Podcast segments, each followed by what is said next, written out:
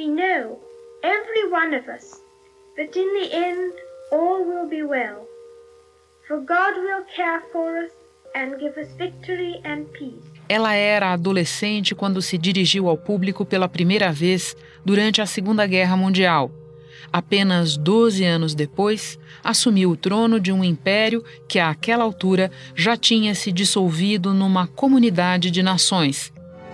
Em 1952, os súditos choraram a morte do rei.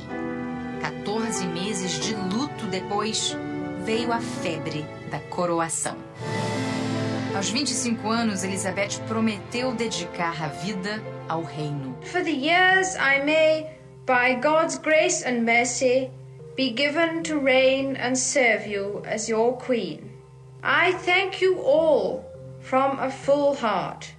God bless you all. Nas décadas seguintes, viu mais de 30 guerras. A guerra nas Malvinas durou 10 semanas, matou 649 argentinos e 255 britânicos. 26 dias depois do primeiro atentado contra o World Trade Center em Nova York, o Afeganistão é atacado com mísseis. A Grã-Bretanha participou dos ataques contra o Afeganistão. A primeira divisão blindada inglesa entrou no território iraquiano e depois se subdividiu. Uma parte foi para o leste, atacando as tropas iraquianas no Kuwait. Outra seguiu rumo ao norte, em direção a posições ocupadas pela Guarda Republicana. Lidou com sete papas, 14 presidentes americanos e 15 primeiros ministros em seu país. Foi a vez da senhora Thatcher cumprir o ritual de mudança do governo na Inglaterra. O primeiro encontro formal entre a rainha e a nova chefe de governo do Reino Unido durou 20 minutos. No banquete oferecido a Barack Obama, a rainha falou sobre a importância da aliança com a ex-colônia para a segurança dos dois países. Obama agradeceu o apoio do Reino Unido no combate ao terrorismo, especialmente depois dos ataques de 11 de setembro de 2001. Hoje foi um dia histórico no Reino Unido. Boris Johnson deixou o cargo de primeiro-ministro e, no lugar dele, assumiu Liz Truss, a terceira mulher a comandar o país. A sucessão de poder respeitou a tradição britânica que exige a chancela da Rainha Elizabeth. Coroada meses após a morte de Joseph Stalin, assistiu, décadas depois, ao fim da União Soviética, à queda do Muro de Berlim e até a saída do Reino Unido do bloco europeu. Há exatamente meia hora, a Alemanha é uma só nação. E todos querem passar sob o portão de Brandemburgo. Mikhail Gorbachev deixa seis anos de poder com um discurso de 12 minutos. A Rainha Elizabeth II assinou a lei que ratifica o acordo do Brexit, um dos últimos passos antes de o Reino Unido deixar de vez a União Europeia. Seu reinado cobriu 17 Copas do Mundo, entre elas a que a Inglaterra venceu.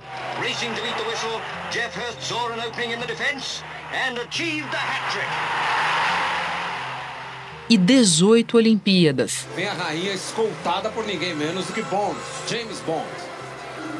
E a rainha vai pular? Pulou a rainha? Tá chegando de paraquedas. Ao som, do, ao som do tema mágico de James Bond, de John Barry. Ela viu a família crescer, perder integrantes e enfrentar escândalos.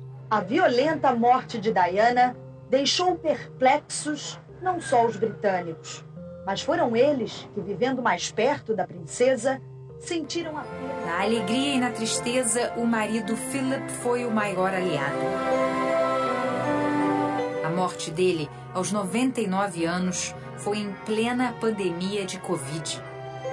A família cresceu, os quatro filhos deram netos e os bisnetos, como o príncipe George e a princesa Charlotte, rejuvenesceram a imagem às vezes empoeirada da casa real. The birth of a baby brings great happiness. O Palácio de Buckingham anunciou que o príncipe Andrew, filho da rainha Elizabeth, perdeu os títulos militares e da realeza. A rainha Elizabeth II deu apoio público aos planos de Harry e Meghan Markle. Mais do que a distância da família real, o casal está buscando um novo modelo de negócios. Testemunhou avanços tecnológicos e revoluções culturais. Da bitomania. It was only a matter of time before the Beatles made it. So came the summons to the palace. The news got round to the faithful that the world's number one group were to be invested by Her Majesty with the most excellent order of the British Empire. as dancinhas do TikTok.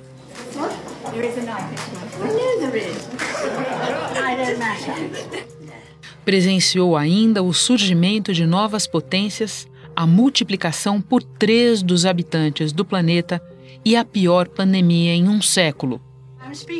Estou falando com vocês num momento de grandes desafios, um tempo de disrupção na vida do nosso país. Aos 96 anos, a mais longeva monarca britânica e a que reinou por mais tempo, se despediu neste 8 de setembro. A rainha morreu de maneira pacífica em Balmoral, né, no palácio, no castelo na Escócia, esta tarde. O rei e a rainha consorte ficarão lá em Balmoral esta tarde e voltarão para Londres amanhã. Quinta-feira, 8 de setembro de 2022. Está aí, portanto, o anúncio oficial. As pessoas estão todas aqui, fez um silêncio às seis e meia da tarde aqui. As pessoas falando aqui. Ela morreu, ela morreu.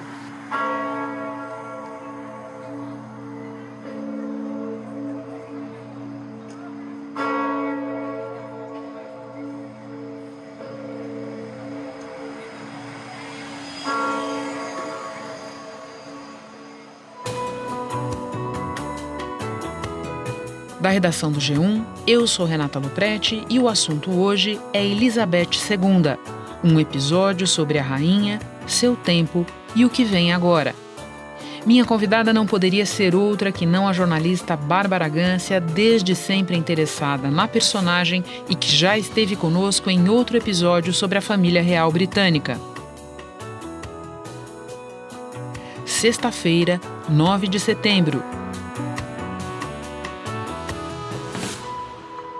Bárbara, a última imagem pública de Elizabeth II foi a do momento em que ela recebeu a 15ª pessoa que ela autorizou a formar um governo no Reino Unido. Eu fico pensando o que essa imagem e o fato de ser esta a última imagem diz sobre a figura desta rainha, cuidadosamente construída ao longo de décadas de serviço. Bem, se você pensa que o primeiro primeiro-ministro que ela teve uh, as reuniões dela foi o Sir Winston Churchill, que é uma figura bastante uh, importante na história mundial, não só na história desses últimos dois séculos, mas na história mundial. Uh, e essa senhora que hoje eu vi dando a declaração do que, que ela achou da rainha, o que, que ela pensou, é, é, realmente é uma história, é uma, se você puser na balança, é lamentável. A nova primeira-ministra britânica Liz Truss disse: We are all devastated. Estamos todos devastados. É uma grande perda, um choque para nossa nação e para o mundo. Ela descreveu a rainha como a alma, o espírito do Reino Unido. She was the very spirit of Great Britain. E é o que a gente costuma falar quando morre uma figura longeva como a rainha, é o fim de uma era. Mas nesse caso, é realmente o fim de uma era, mas assim, simbolicamente, nitidamente. Especialmente se você pensar, Renata, que essa, essa primeira-ministra teve um encontro com a rainha, um único para apresentar as suas credenciais e ela para a rainha pede para ela formar um governo, né? E agora ela vai encontrar o Charles, que vai ser a primeira vez que ele vai fazer essa reunião na vida dele. Então, vão ser dois novatos. Então, vai ser realmente uma página em branco que se abre aí, né? Charles, até então príncipe de Gales, agora é rei. Ele é a pessoa mais velha a subir ao trono britânico em toda a história da família real. Liz Truss também homenageou o novo rei Charles, dizendo que o país deve agora se unir para apoiá-lo e oferecer lealdade e devoção. E terminou com a frase: Deus salve o rei. God save the king. E se você pensar essa essa figura, essa rainha, ela viu tudo que tinha para ver na era antiga, que era na era da prosperidade, mesmo quando teve a crise do petróleo, mesmo quando teve a guerra do Golfo, ou a guerra do Vietnã, ou qualquer outra dessas desses grandes conflitos, mas ela viu uma época de prosperidade, ela não viu uma crise ambiental. Então, nós estamos entrando mesmo num novo, numa nova era e isso vai ser o rei Charles Philip Arthur George III que vai pegar. A gente chega a ele já já, prometo, mas tem um outro aspecto nessa imagem que me chama a atenção que é a de ela reforçar a ideia da rainha como uma servidora, como a maior servidora da nação, levando uma vida, como definiu a revista New Yorker, de privilégio e sacrifício. Faz sentido essa ideia para você? Isso é uma leitura de americano, eu acho, né? Porque eu acho que ela é mais do que isso, muito mais do que isso. Eu não contaria o privilégio o sacrifício, é uma vida de devoção. Ela realmente acredita que ela está lá por direito divino, no sentido que ela teve todos aqueles rituais do rei Arthur. There is a motto which has been borne by many of my ancestors. A noble motto. I serve. Those words were an inspiration to many bygone heirs to the throne when they made their nightly dedication as they came to manhood. Tem toda uma outra conotação. Ela é chefe da igreja anglicana, ela é chefe da igreja escocesa, ela acredita piamente no que ela está fazendo. Ela fez uma declaração quando ela tinha 17 anos de idade, quando o rei Edward uh, abdicou, que aí ela sabia que o pai dela, uh, que era um cara que tinha uma série de fragilidades, ia virar rei, então ela jurou publicamente na rádio que ela ia ser uh, fiel aos deveres dela, eh, fosse a vida dela curta ou longa. I declare before you all that my whole life, whether it be long or short, shall be devoted to your service. God help me to make good my vow. And God bless all of you who are willing to share in it. Ela se dedicaria ao Império eh, Britânico para sempre, foi o que ela fez. Eu acho que esse é o símbolo maior que ela representa. Ela representa alguém que ainda serve uma, um valor cristão, um valor ético maior, que é esse valor de você servir a uma causa que uh, você é nada perto disso. Tanto que ela sempre se faz tratar como instituição. Ela, como cidadã particular, é uma mulher que gosta de ficar de galocha com o pé enfiado na lama. Ela não é como uh, o rei da Suécia que vai velejar, ou o rei do. Não, ela só fica fazendo aquilo. E vai para a cama, faz palavras cruzadas e come é, ovos mexidos. É só o que ela faz. Deixa eu aproveitar que você nos deu alguns traços do perfil pessoal dela e te perguntar: você vê algum significado especial no lugar em que a rainha morreu? Muito. Um grande significado. Ela tem mais é, é, sangue escocês do que sangue é, inglês na, correndo pelas veias.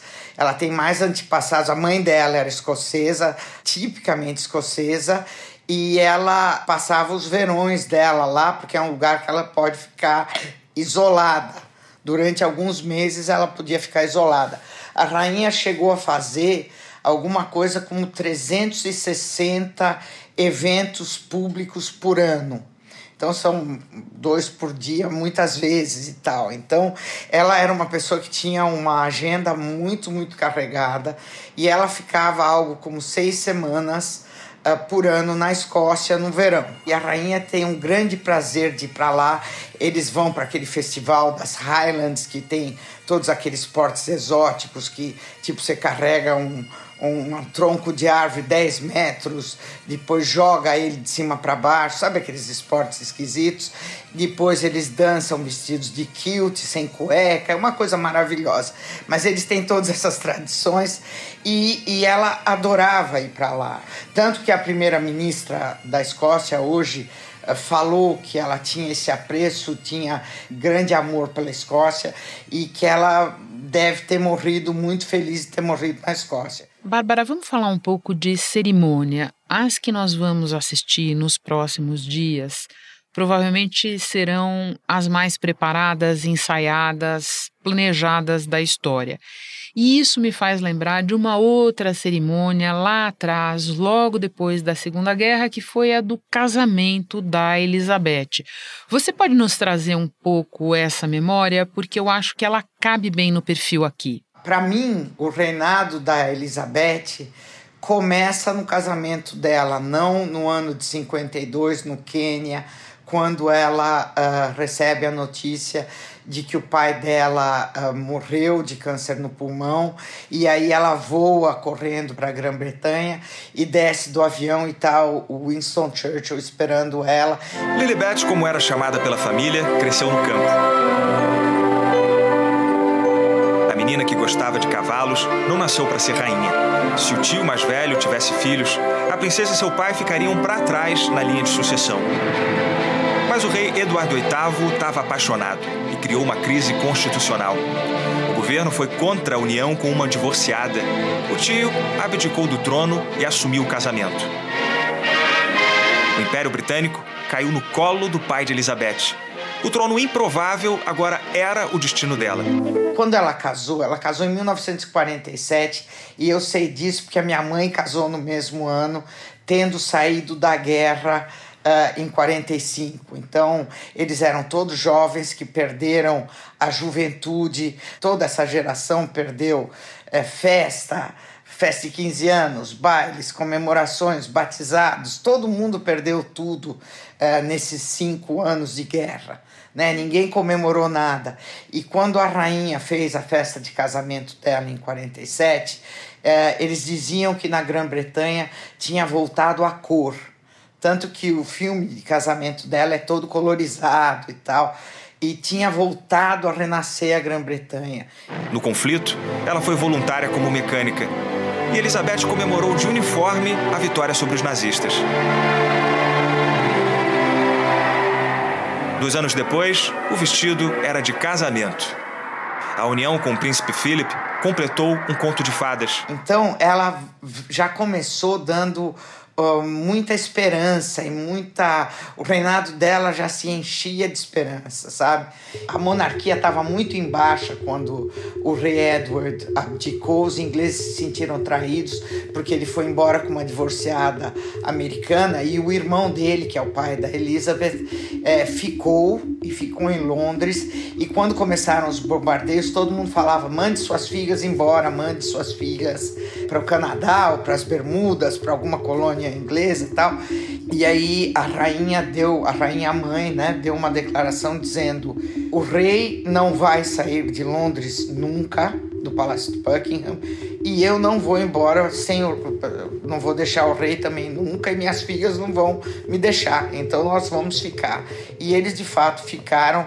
E isso reganhou a monarquia reganhou prestígio com esse ex-duque de York que era gago que era todo fragilizado e que tinha efizema e tal e que nunca imaginou que fosse ter que ser rei. George VI desenvolveu câncer de pulmão e morreu aos 56 anos. A jovem princesa virou rainha. Elizabeth II entrou na abadia de Westminster 14 meses depois. A coroação, com mais de 8 mil convidados, foi transmitida ao vivo pela primeira vez.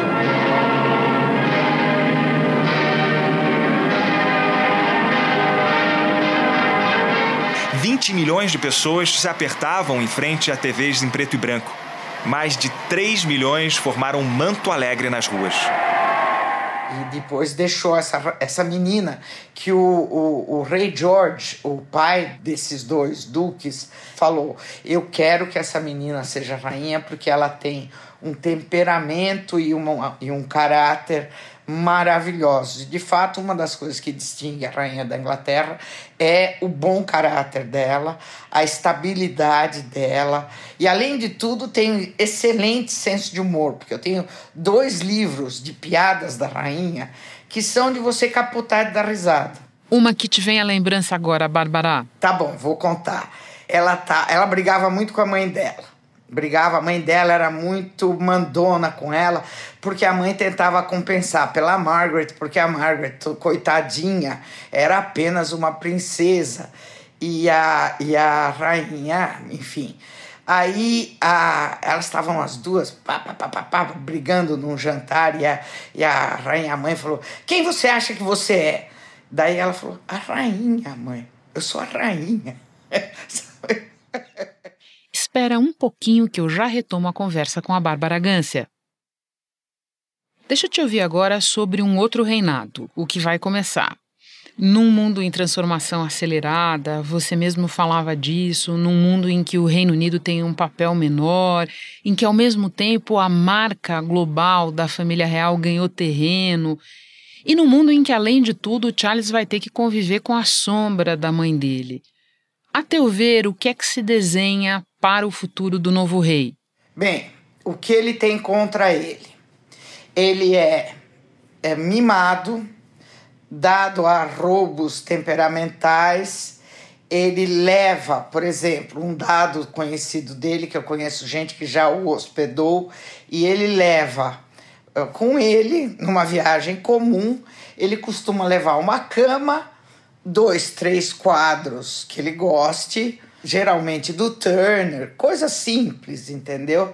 Coisa que estaria no museu de, britânico e também cortinas. Não me pergunte por quê. Outra coisa dele, que ele é meio temperamental, é que ele gosta de dar a opinião dele sobre tudo. Tudo. O contrário do que ela fez a vida inteira. Não, e não só isso, é um dever constitucional dentro de uma monarquia constitucionalista, é a divisão que o Estado tudo pode mas não tem a glória e ela não pode nada, mas tem toda a pompa, a circunstância. Só que o Charles, ah, desde que é jovem, é conhecido por ficar dando palpite. Inclusive, teve um escândalo há poucos anos atrás que alguém achou todas as cartas e catalogou todas as cartas que ele manda para editores de jornal. Imagina você, Renata você teria recebido várias cartas do Prince Charles se você tivesse trabalhado, entendeu? No, no The Times, ou sei lá, eu, no The Guardian, no, no Telegraph, você teria tido que lidar com isso. Inclusive teria sido você, porque você é a mais ponderada e a que mais tem paciência. Você teria que responder todas as cartas do Charles. Mas em todo caso, e ele jura que não fará mais isso, ele jura que ele sabe o papel dele como rei e que, como rei, ele não fará mais isso. Charles tinha apenas três quando se tornou o primeiro da linha sucessória. Foi quando a mãe, a Rainha Elizabeth, assumiu a coroa aos 25 anos de idade. Nos próximos dias, um conselho ligado à família real deve proclamar oficialmente o nome de Charles como o novo rei na varanda do Palácio St. James. Em seguida, o monarca deve se encontrar com autoridades do governo e da igreja anglicana. Só que em contrapartida, o Charles fundou um negócio chamado Princess Trust, que é a maior fundação que arruma emprego para jovens e trabalho e estudo e bolsa de estudo para a molecada da, da Grã-Bretanha inteira. Então, esse Princess Charles, esse Princess Trust virou um colosso, inclusive porque o Charles ele se tornou ambientalista. Tanto que na Inglaterra tiravam sarro dele, diziam que ele falava com árvore, que ele era maluco, que não sei o quê. E ele virou um cara super ambientalista. Ele só ele tem uma fazenda experimental chamada High, Highgrove, que é onde ele mora e ele pega isso, faz produtos orgânicos, vende e patrocina o Princess Trust. E é um sucesso econômico completo. Então ele é muito bom de organizar essas coisas, ele é muito bom de gerir. E as instituições que o Charles é patrono, todas produzem, todas geram lucro, então ele é muito efetivo.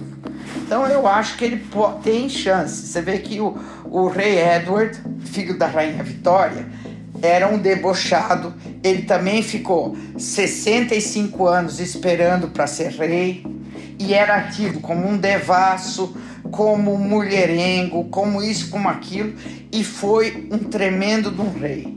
Então o Charles também pode fazer a mesma coisa. Ele ficou, poxa, pensa um pouco. Ele dos 21 anos dele, ele ficou 50, depois que ele se formou na faculdade, ele ficou 52 anos esperando assumir a vaga que era dele constitucionalmente.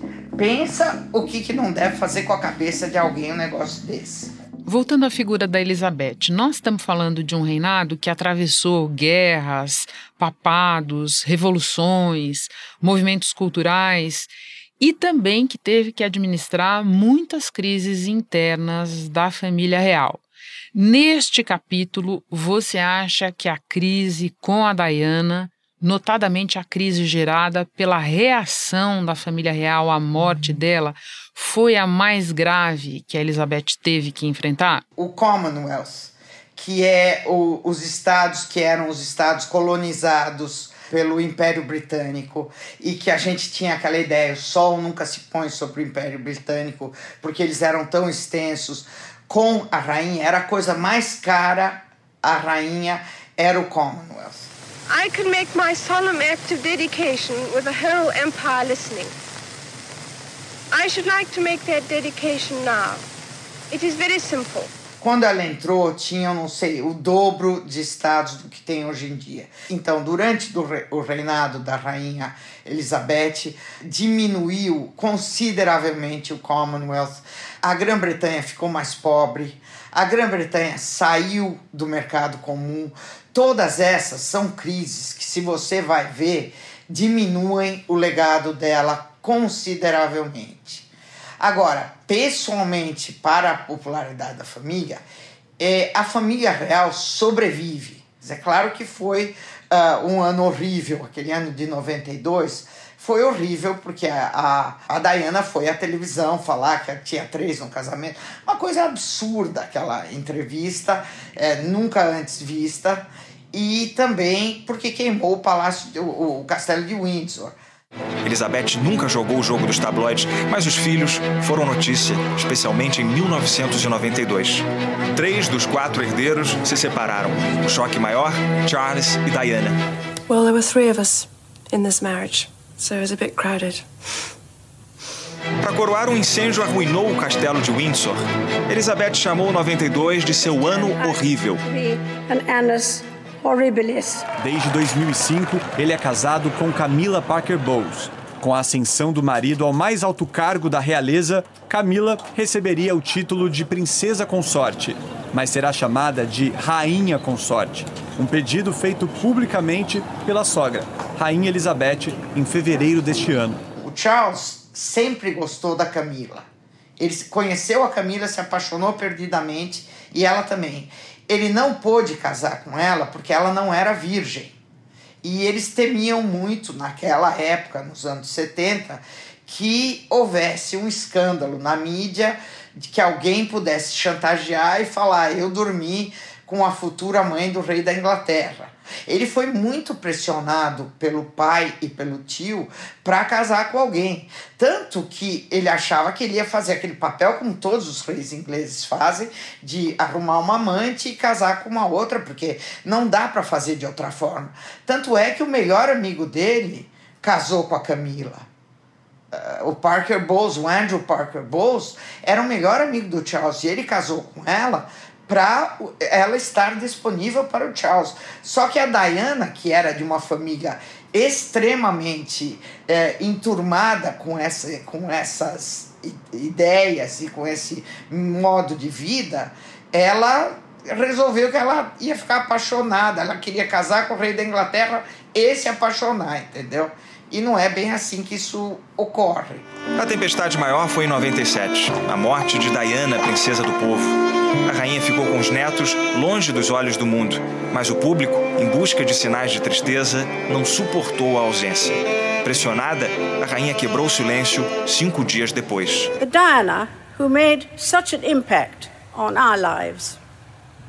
Of course, there were difficult times, but memories mellow with the passing of the years. Bárbara, eu quero terminar examinando com você uma cena da série The Crown Série que, para muita gente, especialmente o público mais jovem, é talvez o que mais rapidamente vem à lembrança quando se fala da família real. Uma cena que me parece muito ilustrativa de coisas que nós discutimos aqui. Nela estava a família toda no castelo em Balmoral, este castelo em que a rainha eh, morreu. Era um Natal A Diana estava numa das crises dela e, num determinado momento, o príncipe Philip, marido da rainha, chega e, com o perdão do trocadilho, dá a real para Diana, dizendo algo mais ou menos assim: Olha, o que você está reclamando? Aqui não tem eu, não tem você, não tem mais nada, nada mais importa. O que importa é a coroa e, por isso, a rainha. Tudo mais gira em torno disso. Não te parece que essa cena resume muito do que nós estamos conversando aqui? Já há alguns anos, ainda quando o Philip era vivo, eles enxugaram, você sabe, tem aquela civil list. A civil list é quanto dinheiro o governo dá por ano para a família real. As pessoas nos últimos anos estão muito descontentes que de verem a, a família real gastar, gastar, gastar e eles acham que não vale a pena. O neto William e a duquesa de Cambridge devolveram a alta popularidade à monarquia. O casal teve três filhos. George, Charlotte e Louis são o futuro da coroa.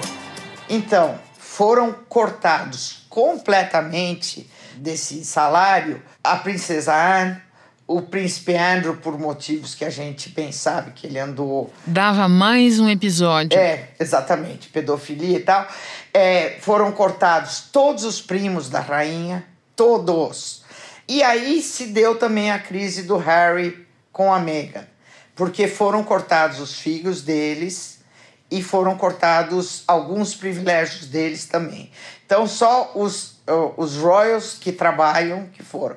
A coroa, hoje em dia, se resume a isso.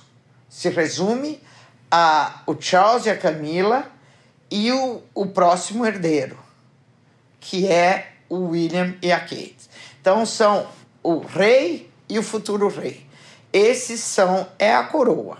Bárbara, tinha que ser você neste episódio. Muito obrigada por aceitar o nosso convite, pela ótima conversa. Bom trabalho aí. Obrigada e um beijo bem grande, minha querida Renata. Um beijo. Este foi o assunto podcast diário disponível no G1, no Globoplay ou na sua plataforma de áudio preferida. Vale a pena seguir o podcast na Amazon ou no Spotify, assinar no Apple Podcasts, se inscrever no Google Podcasts ou no Castbox e favoritar na Deezer. Assim você recebe uma notificação sempre que tiver novo episódio. Comigo na equipe do assunto estão Mônica Mariotti, Isabel Seta, Tiago Aguiar, Lorena Lara, Gabriel de Campos, Luiz Felipe Silva, Tiago Kazuroski e Etuos Kleiter. Eu sou Renata Loprete e fico por aqui. Até o próximo assunto.